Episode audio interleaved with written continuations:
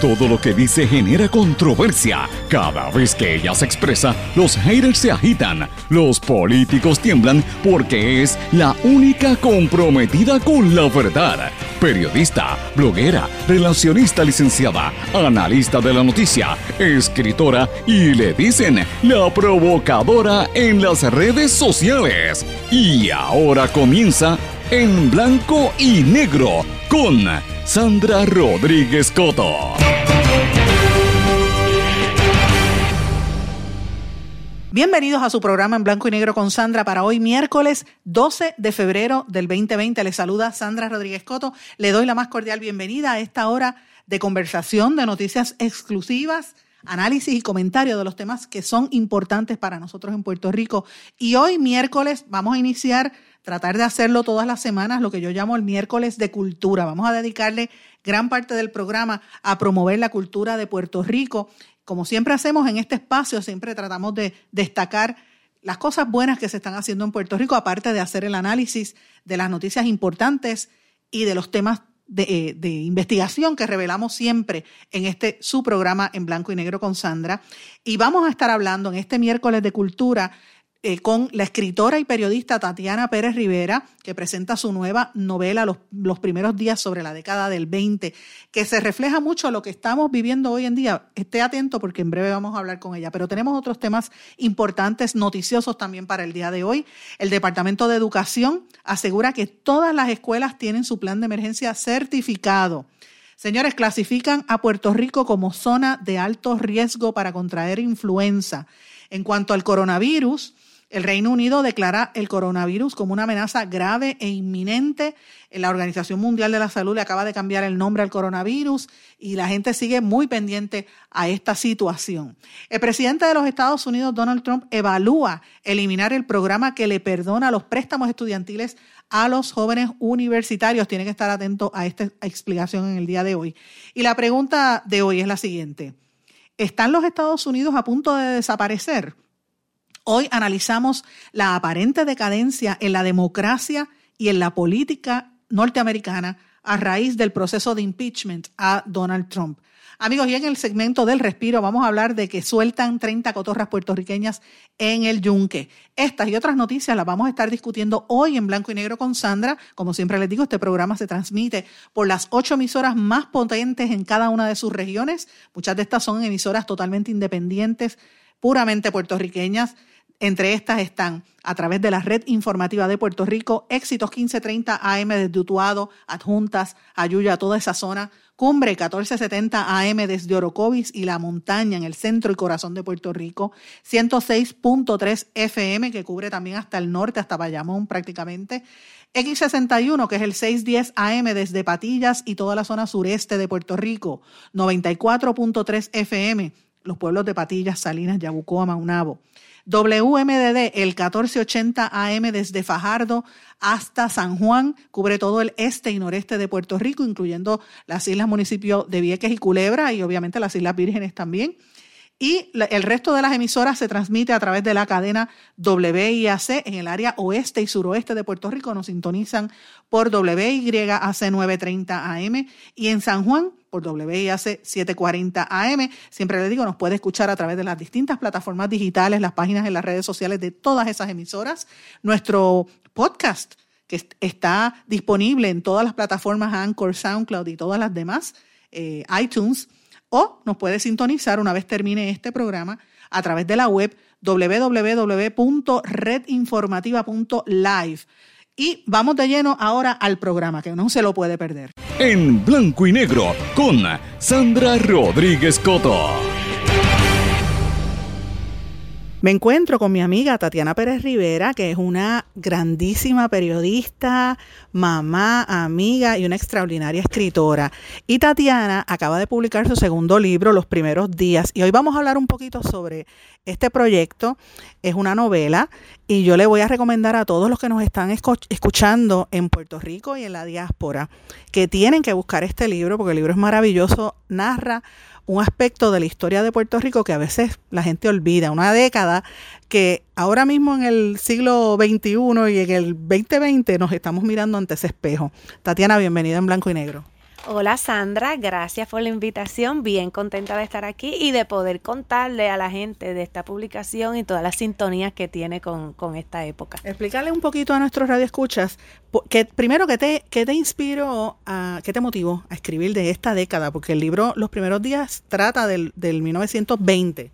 Sí, el libro específicamente, esto sucede la acción la mayoría del tiempo en el 1925. 25. Míralo, mira, mira la receta de, este experimento.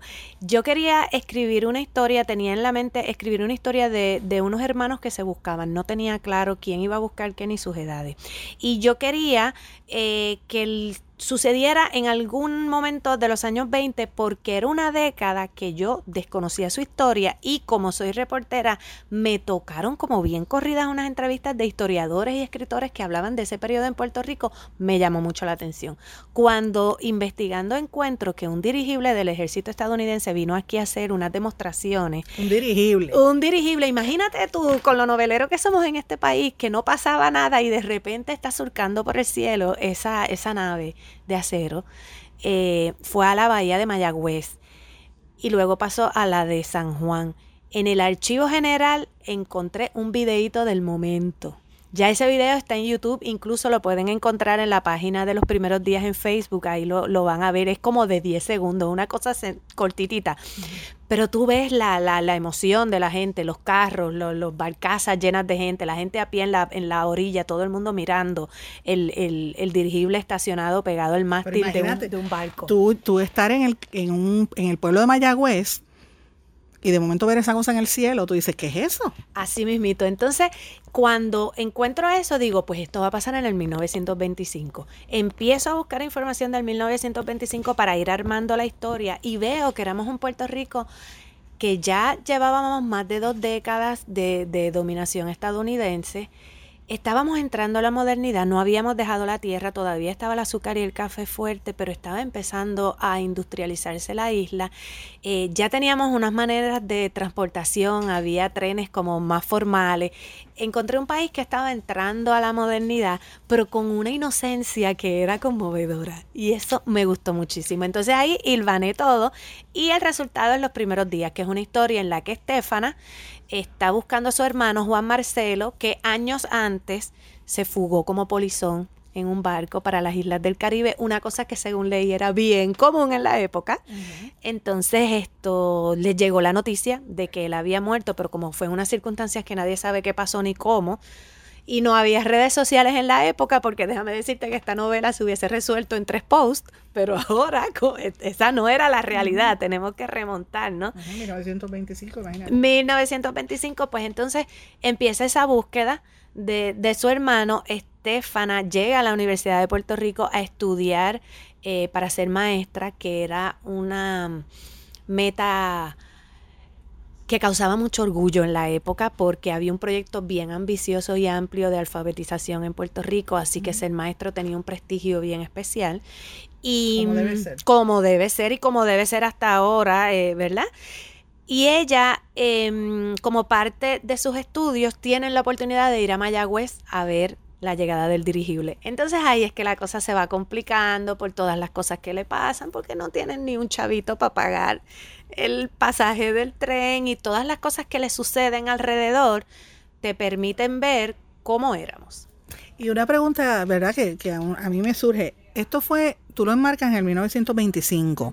La ciudadanía americana fue otorgada en el 17, o sea que estábamos apenas comenzando a ser ciudadanos americanos y fue en el proceso en que, en que los gobernadores eran militares. Estaba esta lucha entre lo que habían dejado los españoles y, y venían los americanos aquí. Que, o sea, ¿qué te motivó a hacer esa época tan precisa de la historia de Puerto Rico? Pues mira que eso, todo lo que estás diciendo está ahí contenido, porque yo traté de que cuando tú abrieras las páginas fuera como si abrieras una ventana y cayeras en ese mundo y vieras, escucharas, olieras todo, todo ese mundo. En términos políticos, la posición más alta a la que podía aspirar un puertorriqueño en esa época era ser presidente del Senado, que era el señor Antonio R. Barceló una figura bien querida en el país, porque encontré eh, que era una figura bien respetada, bien querida, el resto lo decidían los americanos. Eh, la Universidad de Puerto Rico tenía un rector americano también en esa época. Eh, entonces, tú vas viendo toda esa dinámica de, ya han pasado dos décadas, los que estaban encantados de que estuviéramos bajo el régimen americano, algunos están más encantados, otros empiezan a desencantarse porque no ven la prosperidad que les llegue a ellos. La prosperidad se concentra en, ciertas clases dominantes y sobre todo en, en estadounidense y en estadounidense, no en lo que eran los criollos, ¿no? que era lo que, lo que somos nosotros. Entonces, empiezan, empiezan los puertorriqueños a, a pensar, espérate, esto no es lo que creíamos, no es lo que era. ¿Qué tenemos en la mano? ¿Cómo podemos ser? Cómo podemos ser. Todo el tiempo me, me quedaba claro en los libros que veía y en los periódicos que leía que nosotros, aunque no teníamos las definiciones de identidad de otros países, porque no habíamos pasado sus procesos de independencia, esto, lo otro, piensa que en el 1925 no teníamos bandera, no teníamos un español de idioma oficial, no teníamos himno, nada de eso, y la gente se percibía puertorriqueña.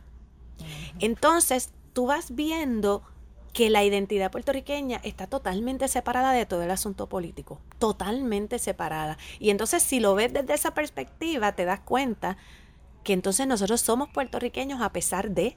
Es más, no sé ni cómo somos puertorriqueños luego de casi 100 años en que tenemos una definición distinta de lo que usualmente otros países tienen para construir su identidad. Claro, porque otros países cuando llegan a construir su, su, su identidad nacional es porque llegan procesos de guerras civiles o revoluciones. Casi todos los países que se independizaron fue mediante guerra, eh, revolución, Haití, eh, México, o sea, eh, todos los países de América, de América Latina, incluso hasta los propios Estados Unidos, que fue una, una una polémica, ¿verdad? La guerra hispanoamericana, pero nosotros no. Y entonces, qué interesante eso que traes, que planteas, que a veces la gente no lo, no lo rescata. Nosotros no teníamos bandera, no teníamos ni siquiera... Yo creo, fíjate, yo creo que nosotros éramos puertorriqueños, descubríamos que éramos puertorriqueñas por oposición.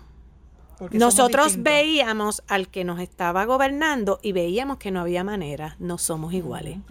Entonces, había una bandera de Puerto Rico que no se podía utilizar y que era un crimen utilizarla.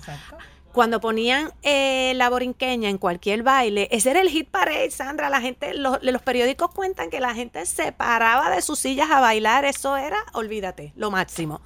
Entonces, Todas esas definiciones de lo que éramos las iba proporcionando la cultura. Las claves de la definición de cómo éramos venían de la cultura.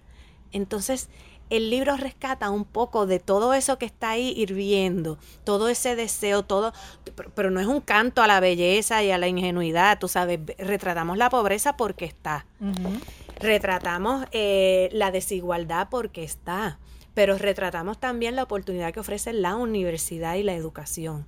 Era un gran prestigio para el país, se atesoraba muchísimo esa universidad, ya estaba Mayagüez también, eh, eran esos dos recintos los primeros que estaban, y la universidad era, eh, esos estudiantes eran como el gran oro criollo que, que, teníamos. Eran los que tenían posibilidad de, progresar, posibilidad de echar hacia adelante y establecer algo aquí en Puerto Rico. Pero fíjate, yo te escucho, no he leído el libro, compré dos, voy a regalar uno hoy, ya mismo cuando salga de aquí lo voy a regalar a una amiga poeta, que después te voy a contar, que está convaleciendo, así que para ella va, va, el libro. Pero em, yo veo como un reflejo, un espejo de lo que estamos viviendo ahora, porque ahora mismo nuestra puertorriqueñidad se está cuestionando si somos o no somos, y los que viven en Estados Unidos si son o no son, mucha gente le cuestiona. Eh, y estamos en, un, en una circunstancia política donde incluso los americanos están controlando otra vez. Tenemos una Junta de Control Fiscal, hasta un almirante que viene ahora a mandar. Es como, ¿qué te pareció que fuese? Pues mira, cuando yo empecé a hacer esto, todavía eh, la Junta no estaba en propiedad, venía, porque ya, ve, ya el descalabro económico estaba. Pero ahora que estamos en plenas presentaciones del libro, tenemos un almirante, es como dolorosa y peligrosamente revivir los titulares que yo vi en la prensa durante mi investigación. Mira, Sandra, titulares. Eh, los maestros se van a huelga porque no hay con qué pagarles para el próximo mes. El, líderes políticos van a Washington a exigir eh, una consulta de estatus. Ese era el tipo de titulares que había en el 1925. Y tú lo que buscabas era en esa época, el, eh, ¿verdad? Este, ¿Cómo era que se llamaba? el el mundo y antes del mundo. no, no, habían un montón de periódicos, la democracia, particularmente, leí mucho de la democracia que de hecho era de Antonio Barceló. Eh, el mundo, eh, había muchísimos, muchísimos periódicos y había muchos periódicos regional también. Y, y, te permitían en los periódicos, tú lo sabes, tú eres periodista, en los periódicos uno va encontrando el alma del pueblo. En, el libro de historia ves el dato, pero, pero aquí tú vas viendo cómo, cómo, cómo sentían. Entonces estaba toda esta invasión de, de idioma, eh, de géneros musicales, de, estilos de vida, ¿verdad? Y cómo los acogían los puertorriqueños, los adoptaban y los criollizaban. Pero una cosa que me llamó la atención increíblemente fue la capacidad de generar música y contenidos musicales. O sea, Sandra. Interesante. Esto esto que pasa ahora de que nosotros seamos como el punto de Spotify del mundo, como dijo una vez en una conferencia un colombiano que escuché, era la norma, o sea, nosotros estamos tan acostumbrados a que sea así que creemos que es así en todas partes y no lo es. Aquí los guaracheros eran el equivalente a los reggaetoneros de ahora. Ya Pedro Flores estaba empezando a componer. Los big bands estaban o sea, eran eh, eh, era los primeros momentos de César Concepción, adolescente. Imagínate. Eh, mira todo lo que venía por ahí. Rafael Hernández ya estaba empezando sus pininos, entonces ya había la bomba y la plena definida. El bolero estaba cocinándose, había muchísima danza, había la guaracha que te dije, era una riqueza musical había un género, la música típica con instrumentos nuevos que iban creando, con más cuerdas, con menos cuerdas que el cuatro. O sea, había música para cualquier ocasión, para cualquier cosa, para cualquier problema que usted tuviera, se iba a contar o en una plena, o se iba a contar en una danza, o se iba a contar en una décima. Tú lo encontraste como parte de la investigación? ¿Lo veías en los artículos? Lo veía en los artículos, lo veía en libros de historia, eh, lo veía, mira, mira esto. Yo hay un, un verso que yo pongo en el, en el libro que dice, es en la entrada, pongo a un personaje que lo está cantando, que decía, el rey le dijo a la reina que, mm, ay, te lo voy, te lo voy a buscar ahora y te, y te lo pongo, pero... Eh, lo que te digo del libro es lo siguiente, lo del verso es en el principio de la segunda parte, te lo voy a buscar. Surge, mira cómo es la cosa, de una entrevista que yo hice a una señora de noventa y pico de años que iba a entrar a un coro aquí en Puerto Rico. Yo la entrevisté y nos pusimos a hablar. Ella fue niña en los 20 y su papá cantaba esa canción. Entonces, eh, la historia oral, que es un, un, aspecto de la historia que a veces la gente lo olvida. O sea, tú hablar con envejecientes, con toda esta generación que está desapareciendo, es una cantera de información que no la vas a conseguir en ningún sitio. Lo encontré. la reina le mandó un escrito al ministro que le decía que primero ella moría que dejarle a Puerto Rico. Y el americano le ha dicho, como hombre verdadero, nosotros tenemos dinero para estar tiempo peleando. Y si no ganamos este año, más tarde cae el sereno. esto era una décima que su papá cantaba. Y ella se acordó. Si yo no entrevisto a esta señora y me dedico a escucharla después que acaba la entrevista, que nos pusimos a conversar, no puedo rescatar eso. Eso me dice mucho de, cómo se pensaba en la época.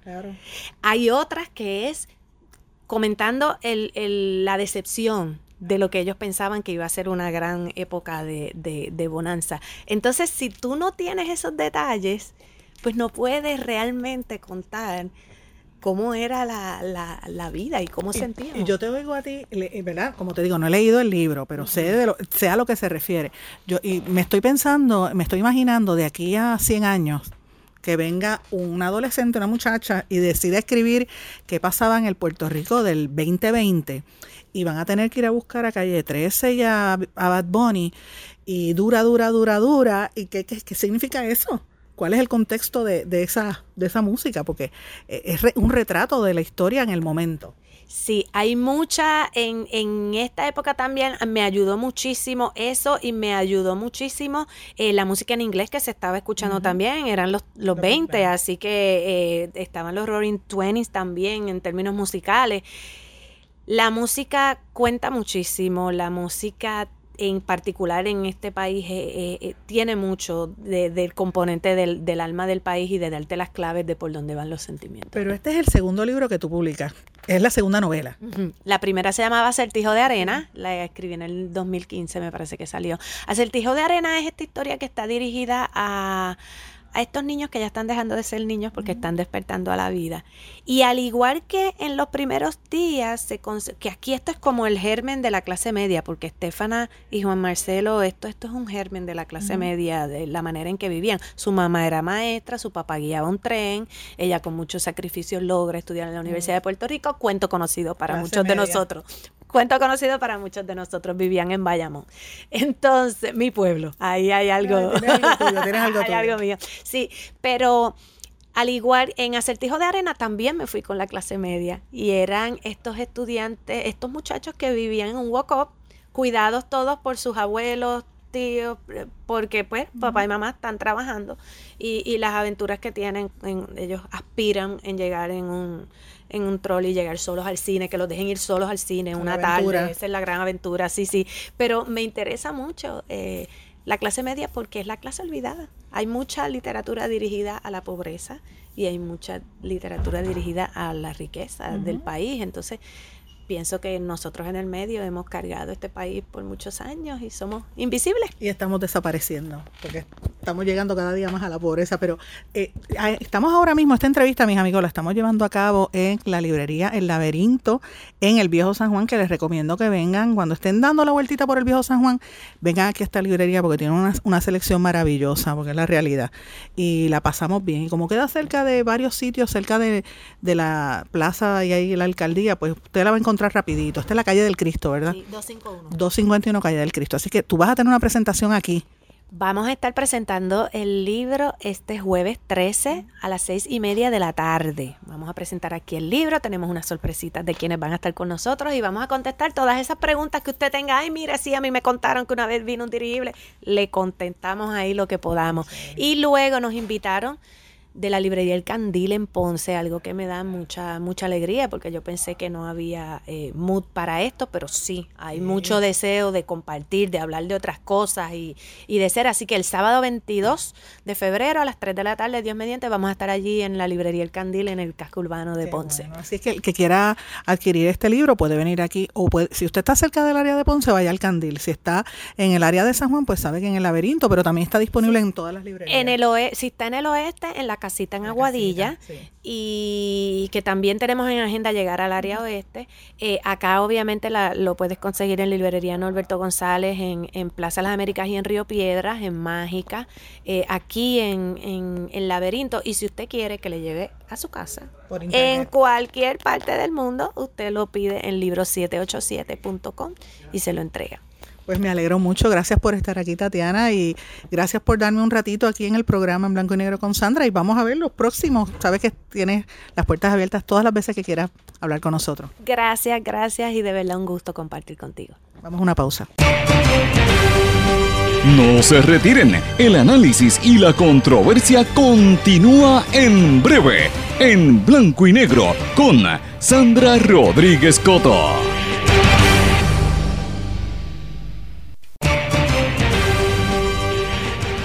Ya regresamos con el programa de la verdad, en blanco y negro, con Sandra Rodríguez Coto. Regresamos en blanco y negro con Sandra. Mis amigos, ustedes habrán notado que hoy cambiamos un poco el formato del programa y en vez de comenzar con las noticias en caliente, con el hard news, ¿verdad? Con, con, con las denuncias o con las noticias exclusivas eh, de noticia dura, por decirlo así, o el análisis, Hoy empezamos con una entrevista sobre un tema totalmente distinto, porque de eso es que se trata. El, programa lo que quiere buscar es que ustedes, mis amigos, se entretengan y a la misma vez se informen y se eduquen y compartamos noticias y temas que de verdad son importantes para Puerto Rico y no siempre eh, el tema de la cultura en Puerto Rico se le destaca como debería destacarse. Esa es mi opinión muy personal. Así que ustedes saben que en este espacio, desde que comenzamos, hemos le hemos dedicado siempre un espacio muy particular a la cobertura de todo lo que sea artístico, musical, eh, artes escénicas, literatura, la música, todo lo que usted quiera saber. Eh, y hoy por eso pues quise dedicar este, ese ratito a la amiga Tatiana Pérez, que el proyecto que está presentando esa novela es maravilloso y escribe muy bien y se las recomiendo. Pero tenemos muchas noticias importantes que, creo que es, que es meritorio que los discutamos durante el día de hoy. Quería mencionarle estos temas a ustedes porque, ¿verdad? Evidentemente todos los medios tienen sus titulares y sus noticias. Usted se va a enterar por el celular cuando venga algo nuevo. Pero estos son temas que a mí me parece que el puertorriqueño promedio, la mamá y el papá que me esté escuchando, que tiene hijos jóvenes o que tiene hijos adolescentes, tiene que estar pendiente a estas informaciones porque son cosas que nos afectan a todos, sobre todo a, la clase media, a la clase trabajadora de este país. Y uno de estos temas que a mí me preocupa, yo estuve viéndolo en varios medios en Estados Unidos en el día de ayer y en lo que va de hoy, eh, de día, eh, lo estuve leyendo y viendo en reportajes en cadenas como CBS, NBC, CNN, en varios periódicos en inglés también. Y yo, esto a mí me llamó la atención. El, presidente de los Estados Unidos, Donald Trump, está, ustedes saben que desde ayer ha estado presentando, el, lunes por la noche, debo decir, presentó su propuesta de cuál va a ser el presupuesto, ¿verdad?, para el próximo año 2021.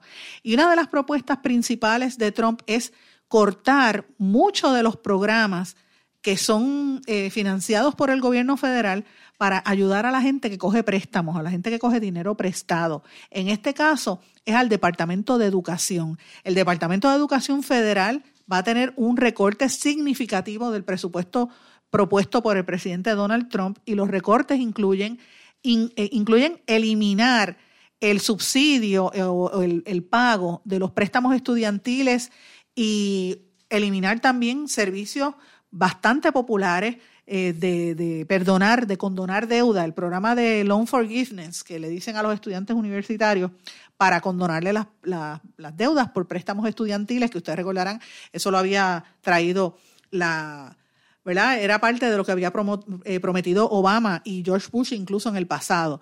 El, el, para que ustedes tengan una idea, los estudiantes de los Estados Unidos a nivel universitario gastan eh, millones de dólares y lo que está proponiendo Trump es cortarle 170 mil millones, o sea, 170 billions, 170 billions, 170 billones de ese plan que él ha titulado un presupuesto para el futuro de América, a budget for America's future, ese es el nombre que le puso Trump. Y las reducciones incluyen eh, eliminar, como les dije, todos estos límites de lifetime eh, loans, de los, de los préstamos a largo plazo, ¿verdad? Para los estudiantes a nivel graduado y para que para eliminarle el, el que los padres puedan subsidiar estos préstamos. Eh, ese tipo de programa lo que hacía era que cubría el pago de interés a, a, a, a las entidades que prestaban, los bancos, etcétera. Así que esto es, mira, si esto viene, señores, esto es un golpe muy fuerte a la gente que quiere estar en la universidad ¿Y quiénes son los más que se afectan? Pues evidentemente la clase media, la clase trabajadora, las minorías. Y estos son temas que yo creo que se tienen que traer a la discusión pública porque él presenta un budget, pero no está diciendo por dónde es que van a recortar. No recorten armamento, recorta aquí en educación. Así que señora, si usted me está escuchando y tiene un hijo, un sobrino o, tiene, no sé, usted misma está estudiando, sepa que esto es una decisión del presidente Donald Trump.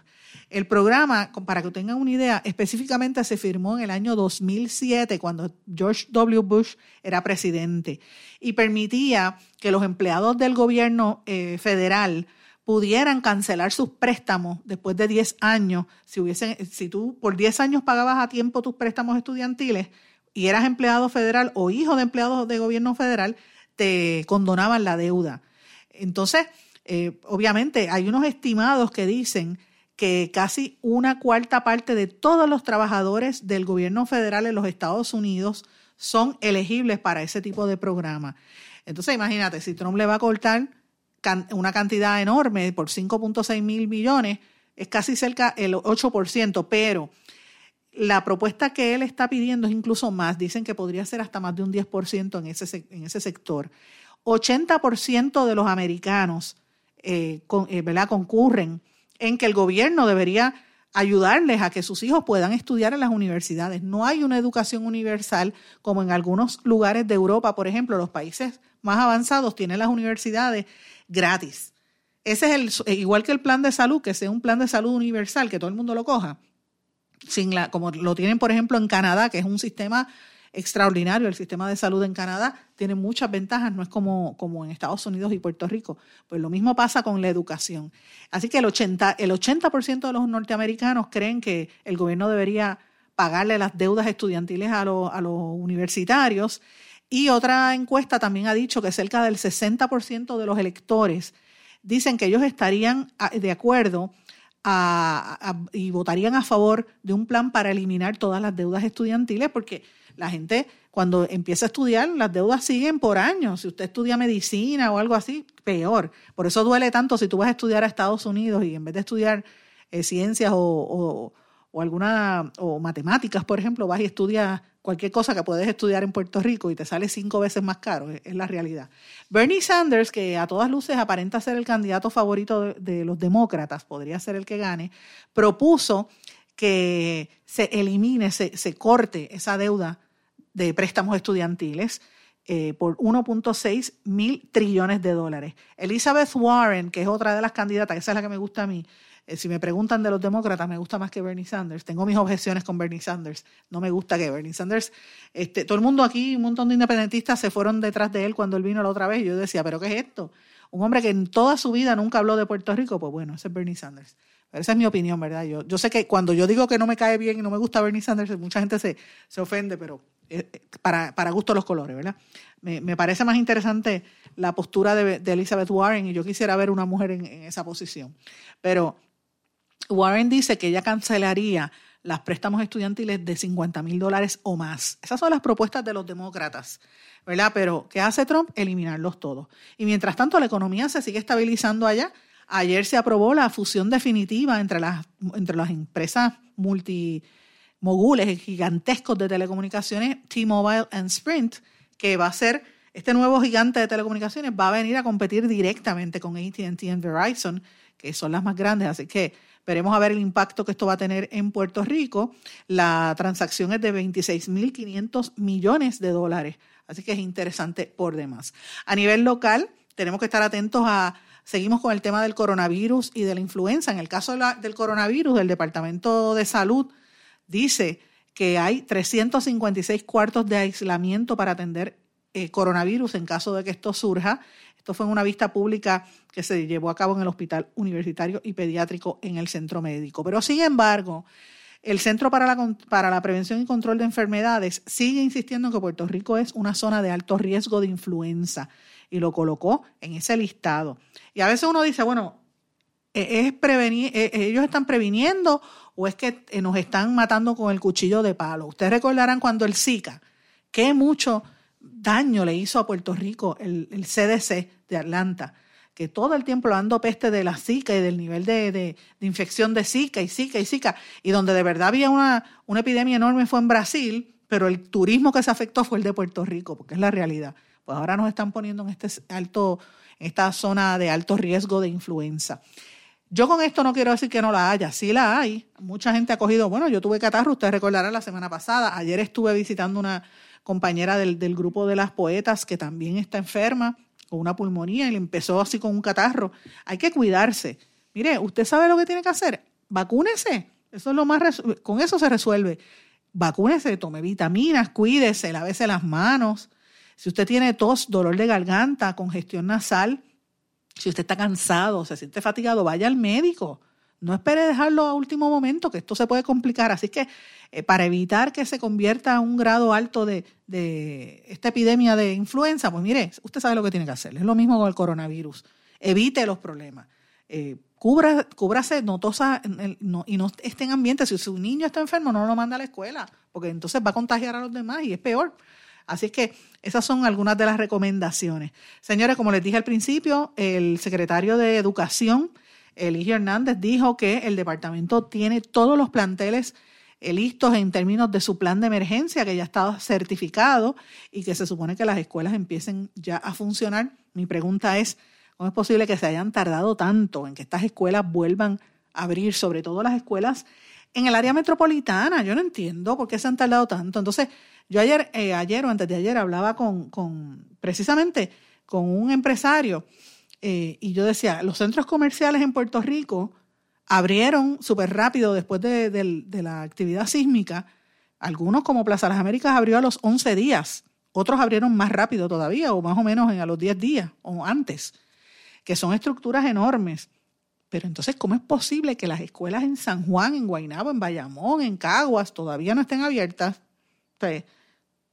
Y yo sé que hay que mantener seguridad, y pero, pero ¿por qué tan lento el proceso? Ya estamos en febrero a mitad de febrero. Eso es una pérdida enorme. Aquí por cualquier cosa se pierden clases.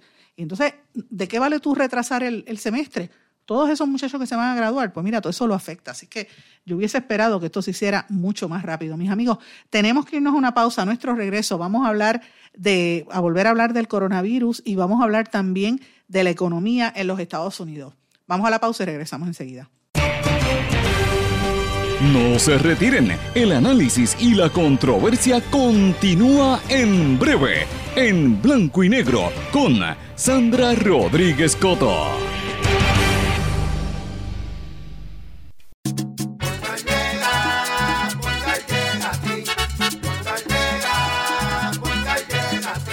Eso es lo que te responden, pero ahora botaron la ola, porque ya no importa en qué parte de la isla estés. Si tuviste un accidente, mi gente de Poingal le llega a tu casa o trabajo para que no te complique. Con servicio en todas partes de la isla y el mejor servicio al cliente. Por eso y mucho más, yo Piru lo digo, yo quiero Poingal. ¡Duro!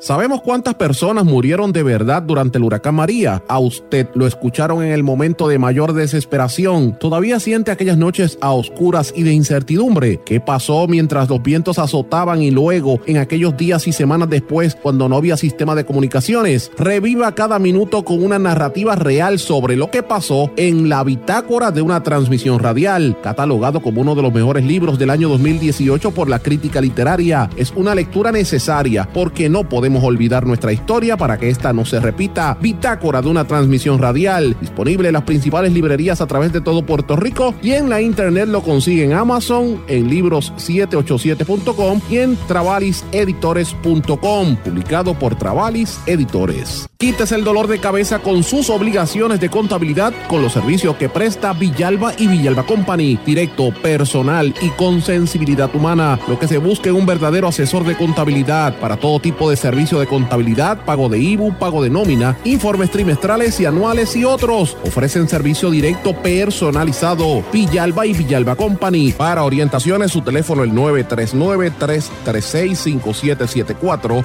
939-336-5774. El abandonar un animal es abuso y es ilegal. Si ya no puedes atender a tu perro, llévalo a un albergue o centro de control. Si lo abandonas en la calle, le estás garantizando una muerte dolorosa y segura. Evitemos tener animales sufriendo en nuestra isla. Reportar el abuso es tu responsabilidad. Así que si ves a alguien maltratando o abandonando un animal, llama inmediatamente a la policía al 787-343-2020. Comprométete. Tener una buena reputación toma esfuerzo, dedicación y tiempo. Si la reputación de su negocio, empresa o institución sin fines de lucro está siendo expuesta de forma negativa ante la opinión pública, tanto en los medios masivos como en las redes sociales, usted necesita un experto en manejo de crisis. Joy PR es una empresa especializada en este campo. Para mayor información, comuníquese con el 787-299-7303, 299-7303. Joy PR, una empresa especializada en manejo de crisis. Y ya regresamos con el programa de la verdad en blanco y negro con Sandra Rodríguez Coto. Amigos, y en algunas noticias del resto del mundo que quería mencionarles durante la tarde de hoy, esta es importante. El Reino Unido declaró como eh, una amenaza grave e inminente el coronavirus de Wuhan. Estas consideraciones le otorgan al gobierno británico poderes adicionales para combatir esta epidemia e incluyen una serie de nuevas medidas al respecto. Esto lo dio a conocer el secretario de Estado ante la incidencia alta de este nuevo coronavirus de Wuhan que constituye una amenaza grave e inminente a la salud pública. Esto lo dio a conocer en la tarde de ayer en el Ministerio de Salud del Reino Unido, que esto incluye Inglaterra, Escocia, Gales y otras... Eh, otras tierras que pertenecen al gobierno británico y obviamente a los países de su Commonwealth también están haciendo el llamado. Eh, las medidas eh, descritas para combatir esta epidemia incluyen eh, una serie de, de maneras para retrasar o prevenir que la transmisión continúe. Ellos han asignado unos hospitales específicos en Inglaterra para atender de manera aislada si llegan eh, pacientes o, ciudadanos que se han evacuado desde la ciudad de Wuhan en China, donde se originó el brote.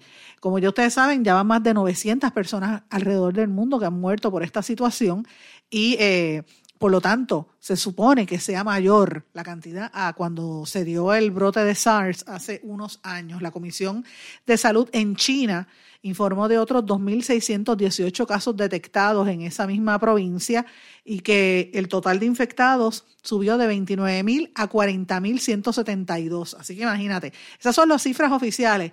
Podrían ser más. Yo llevo varios días hablando sobre esto desde la semana pasada. Reitero, como digo todos los días, ¿cómo usted puede reducir el riesgo de contagiarse del coronavirus de Wuhan? Fácil. Y siempre me gusta ponerle el nombre coronavirus de, de Wuhan. ¿Por qué?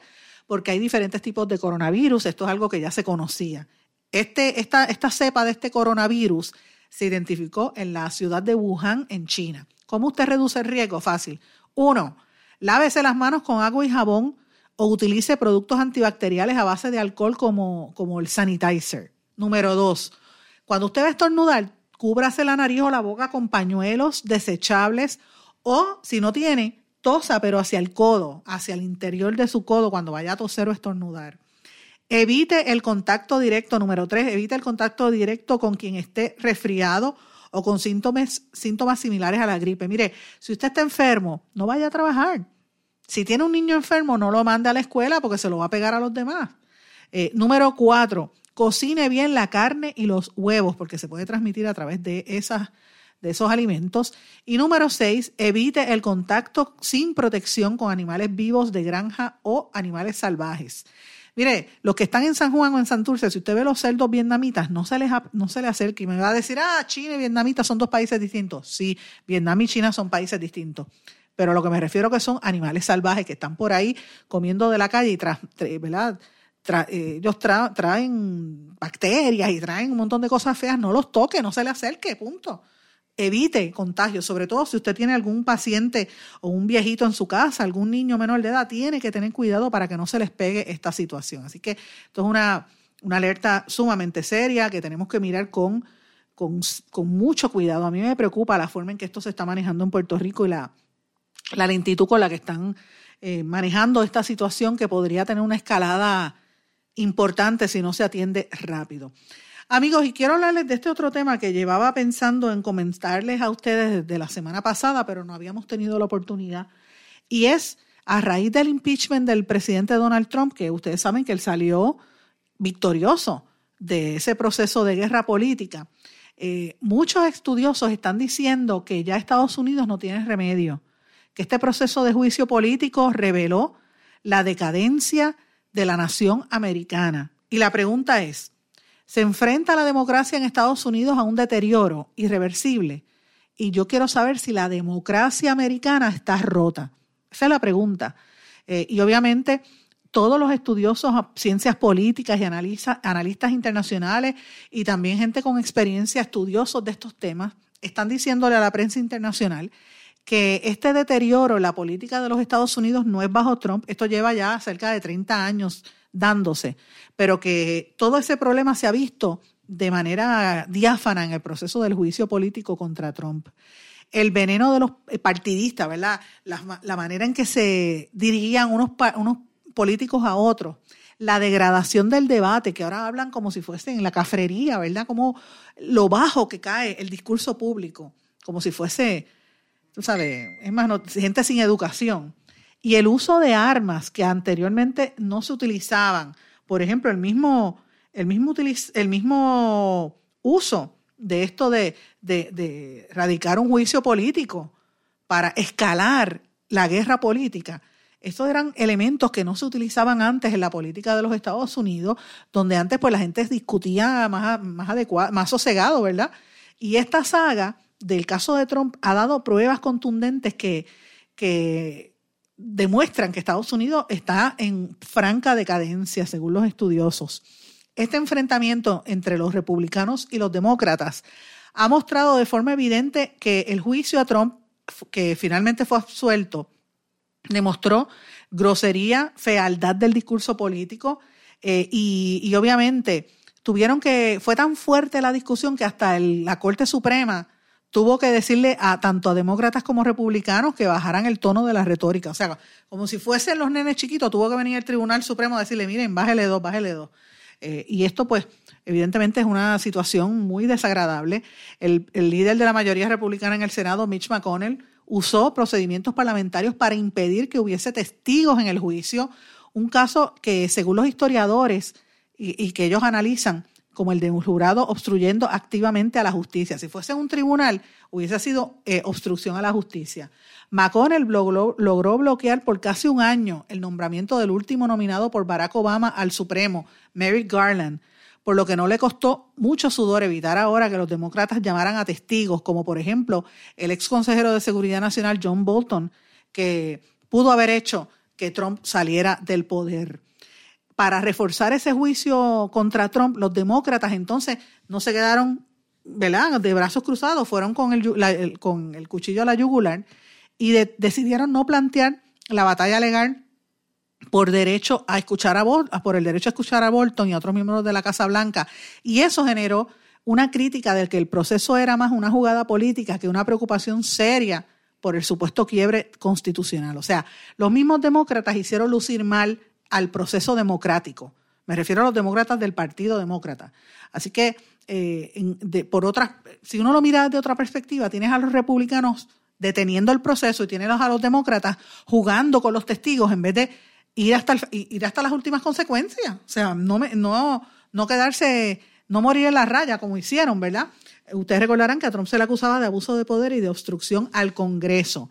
Eh, y obviamente Trump en su práctica se ha alejado de las maneras correctas, de, la, de, de las normas de comportamiento que debe asumir un presidente de una nación.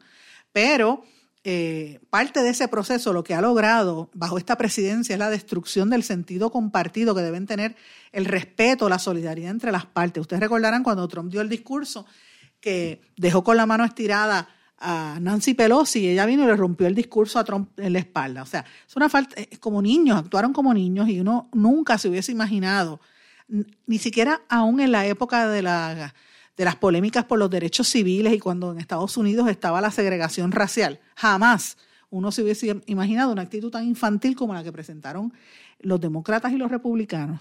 Entonces, si uno mira esto, según los, los expertos en el tema, ven que este caso de Donald Trump, el impeachment, se pareció al juicio de O.J. Simpson. ¿Ustedes se acuerdan el futbolista O.J. Simpson que fue acusado de matar a su esposa y que andaba y a su amanda, la amante de la esposa, eh, y obviamente él salió absuelto porque utilizó unos abogados ahí extraordinarios y decían que hicieron un teatro del juicio político y después era, todos los días la gente llegaba a las 2 de la tarde a ver el juicio de O.J. Simpson y, y cuando él se puso el guante, si le cabía o no le cabía y la fiscal empezó con el pelo rizo, después se pasó blower, era todo como si fuese una película de Hollywood, eh, una novela.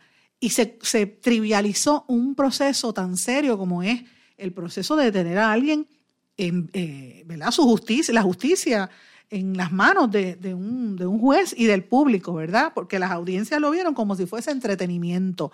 Es llevar el reality show a las últimas consecuencias. Y eso que hizo O.J. Simpson, que apeló a los miembros del jurado negro, él se, se proyectó como la víctima de ser negro y la mujer era rubia y el amante era rubio. Es lo mismo que está utilizando Trump, que utilizó Trump en esa alianza que hizo entre los republicanos, diciendo que, que era una guerra de los demócratas. La defensa de O.J. Simpson atacó en, en, el juicio de O.J. Simpson a la, a la, policía de Los Ángeles y al oficial Mark Furman, que decían que eran corruptos y racistas. Pues mire, lo mismo hizo Trump. Decía que los, los demócratas eran corruptos y, que eran antirrepublicanos. O sea, fíjense cómo utiliza los mismos elementos del espectáculo, el hacer un show de una cosa tan seria como debía haber sido un juicio político. Eh, y obviamente, así, eso es uno entre muchas de las cosas que hemos visto. Eh, otras cosas, ¿verdad? Que nosotros hemos, según los estudiosos que han visto de, cómo está la nación americana, es la, coronación de la quinta, la, quinta, ola de radicalización republicana en, los años 60. Ustedes recordarán que, que Reagan en los 80, Newt Gingrich en los 90, el Tea Party en el año 2000, pues miren, ahora llegó a la era del trompismo. Y esto es lo que está preocupando a mucha gente. Fíjense lo interesante que en el caso del juicio, el único republicano que se negó a participar en ese juego partidista fue eh, Mitt Romney. Y Mitt Romney, que había sido candidato a la presidencia, salía llorando al final, porque se demostró ser un, republicano moderado. Él decía, mira, irónicamente, que, que hayamos llegado a nuestra nación aquí. Y lo increíble del caso es que Trump llegó al poder precisamente a la candidatura de Romney, que le ganó. Romney era demasiado conservador y, y el Romney, pues obviamente no, no logró, no logró el respaldo esperado. Y como no era el líder del establishment, al retirarse los Romney, logra entrar un Trump y logra posicionarse como candidato. O sea que, que esto es más, más significativo, esa reacción de Mitt Romney. Entonces uno desde Puerto Rico tiene que estar observando estas movidas de los republicanos y por otro lado de los demócratas. Eh, y, esa, y uno tiene que plantearse si esa es la nación o ese es el estilo que nosotros estamos copiando en Puerto Rico y si eso eh, se considera una potencia internacional con la actitud de los políticos, con la falta de respeto del presidente Trump a todas las minorías, a todos los que se oponen eh, hacia los que están en contra de él. Fíjense que Trump dice incluso que el que esté en contra de él queda totalmente fuera, no puede haber nadie en contra de él. Y yo he escuchado mucho de ese discurso, por ejemplo, en Wanda Vázquez. Anteriormente lo había escuchado en, Ricardo Rosello eh, y en otros políticos, ¿verdad? Pero en este gobierno, que es el que nos toca ahora mismo, pues mire, el hecho que, por ejemplo, la, gobernadora Wanda Vázquez, que juró al principio decir que no quería ser política y terminó siendo más política que nadie, ha dado de entender, como hace Trump, que si, estás, si no estás conmigo, te tienes que ir. Y esa es la actitud que tiene. Entonces, yo me pregunto, y esa es la, la pregunta que les quiero plantear a todos ustedes, si eso abona o ayuda a la democracia de un pueblo. ¿Qué usted piensa de eso? ¿Usted cree que, que la nación americana va encaminada a una autodestrucción por estos políticos? ¿O usted entiende que esto es parte del, del discurso y de la polémica política normal? ¿Qué usted opina de esto? Déjeme saber, escríbame a mi página de Facebook, Sandra Rodríguez Coto, o en Twitter e Instagram, SRC Sandra. Y lo que usted me diga lo voy a compartir en el programa del día de mañana. Amigos, y no quiero terminar el programa sin hablar de nuestro segmento El Respiro. Y el respiro de hoy se lo vamos a dedicar a todos los empleados del Servicio Forestal y Servicio de Pesca y Vida Silvestre de los Estados Unidos y al montón de jóvenes y voluntarios que han estado colaborando desde el Bosque Nacional del Yunque para tratar de restablecer y proteger la comunidad, el grupo que tenían allí de cotorras puertorriqueñas, la Amazona vitata, que es el nombre científico de nuestra ave nacional, que fueron liberadas recientemente, liberaron 30 de estas cotorras que como todos sabemos están en peligro de extinción y este grupo de personas y empleados federales en este caso y muchos voluntarios llevan años trabajando afanosamente para proteger el hábitat de estas aves. Eh, el servicio forestal, ustedes saben que, que están dando a conocer que esto va a ayudar a restablecer una segunda población de cotorra silvestre y han diseñado todo un, programa para tratar de reducir el riesgo de impactos a estas poblaciones que se vieron muy afectadas después del paso del huracán María. Ellos han sembrado eh, árboles, están creando plataformas de, anidaje y de observación de, estos, de esta especie, que hay que protegerla, mis amigos, porque es nuestra cotorra puertorriqueña. Así que vaya este segmento y el aplauso de este su programa en blanco y negro con Sandra a todo ese personal que está dando la batalla por proteger una especie, en este caso, las cotorras puertorriqueñas. Con esto, mis amigos, tengo que terminar el programa de hoy. No tengo tiempo para más. Les agradezco su sintonía. Les agradezco también todo el apoyo que estoy recibiendo a través de las redes sociales, los comentarios, que son muchos. Si me tardo un poquito, pues es porque de verdad son mucha gente, pero les agradezco siempre sus comentarios a de Facebook y de Instagram y Twitter. En Twitter e Instagram me escribe a través de SRC Sandra y en Facebook en mi cuenta Sandra Rodríguez Coto. Así que con esto me despido, no sin antes desearles a todos que pasen muy buenas tardes y será hasta mañana en otra edición más de En Blanco y Negro con Sandra. ¿Se quedó con ganas de más? Busque a Sandra Rodríguez Coto en las redes sociales o acceda a en blanco y negro.blogspot.com porque a la hora de decir la verdad solo hay una persona en la cual se puede confiar. Sandra Rodríguez Coto en blanco y negro.